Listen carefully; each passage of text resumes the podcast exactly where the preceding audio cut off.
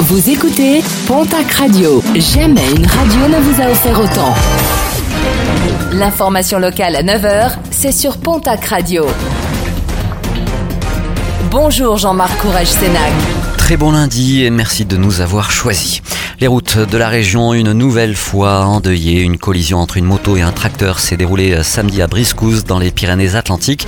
Une collision qui n'a laissé aucune chance aux occupants du deux roues. Un homme et une femme âgés respectivement de 47 et 45 ans sont décédés dans cet accident. Une enquête a été ouverte pour déterminer les causes exactes de ce nouveau drame.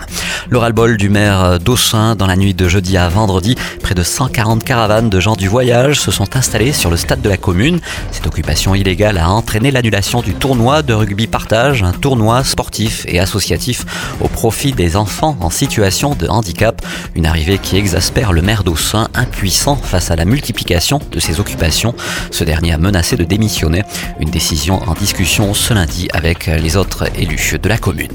Plus de 800 cyclistes ont accompagné la traditionnelle montée du géant ce samedi au Tourmalet.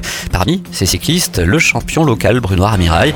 La sculpture qui rend hommage à Octave Lapise, le premier coureur à franchir le col en 1910, n'avait pas retrouvé les sommets depuis trois ans. Les résultats sportifs de ce week-end avec du rugby et Perpignan qui restera dans l'élite la saison prochaine. Les rugbymen catalans se sont imposés à l'occasion du match d'accession au top 14 face à l'équipe de Grenoble. Score final 19 à 33. Lors des barrages, le Racing 92 s'est imposé 20 à 33 face au stade français lors du derby parisien. Le Racing 92 qui sera opposé en demi-finale au stade toulousain. Toujours en rugby, les juniors Crabos du Stade TPR sont champions de France.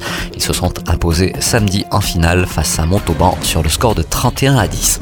Et puis en football, cette fois-ci, la dernière journée de Ligue 1. Le TFC s'impose à Monaco 2 buts à 1. En Ligue 2, le Pau FC se maintient dans le championnat après sa victoire face à Caen 1 à 0.